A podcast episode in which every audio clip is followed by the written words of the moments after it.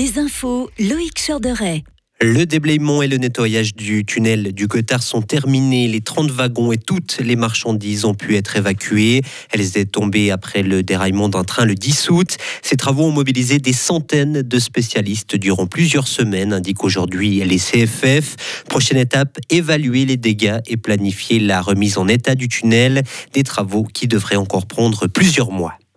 La Suisse va renforcer ses contrôles le long de sa frontière avec l'Italie, lieu de passage pour les migrants.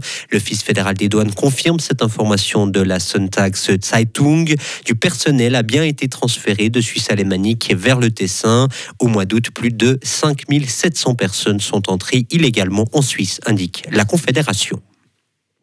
Un parc solaire alpin pour avoir le jour à Squall dans les Grisons. Les habitants de la commune ont dit oui aujourd'hui à ce projet.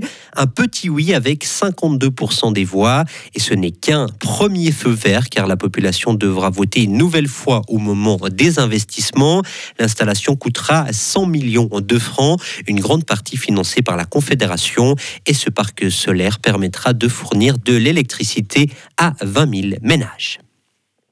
Fribourg était la ville du goût 2023. C'est une petite vallée italophone des Grisons qui lui succédera. Val Poschiavo a été désignée région suisse du goût 2024. Cette vallée où l'agriculture biologique est très développée dispose de son propre label pour les produits de la région. Découvrir le secret des roches, les procédés de la fermentation ou assister à un show de magie. Plus de 3000 personnes ont pris part aux portes ouvertes de l'université de Fribourg. C'était hier sur le site de Pérol. À l'étranger maintenant, environ 40 000 manifestants se sont réunis à Madrid pour soutenir aujourd'hui le Parti populaire, parti de droite, et son chef Alberto Núñez Feiro. Il lui manque encore quelques voix pour atteindre la majorité au Parlement et pouvoir ainsi former le prochain gouvernement. Des voix qui pourraient venir des partis régionalistes du pays, mais ces derniers refusent pour le moment de le soutenir car il s'est allié avec la formation d'extrême droite Vox.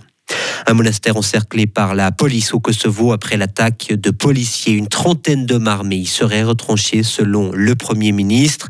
Et des échanges de tirs ont lieu encore aujourd'hui selon un responsable de la police locale.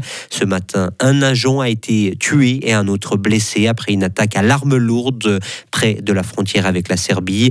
Le Kosovo a dénoncé une attaque terroriste et criminelle. En football, le FC Bull une, enchaîne une troisième victoire consécutive. Hier soir, les Gruyériens se sont imposés 5 à 4 face au M21 du FC Bâle. Prochain match pour le FC Bull ce mercredi face à Bienne.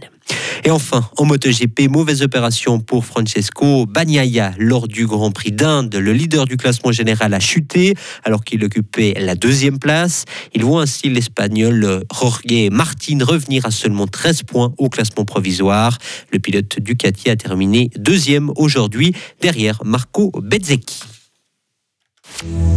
Retrouvez toute l'info sur frappe et frappe.ch. La météo avec l'IRT Automobile, votre partenaire Mercedes-Benz à Payerne, là pour vous depuis 1983. Le temps pour ce début de semaine s'annonce ensoleillé avec température jusqu'à 20 degrés. Demain, mardi, il fera de 7 à 22 degrés. Mercredi jusqu'à 24 degrés.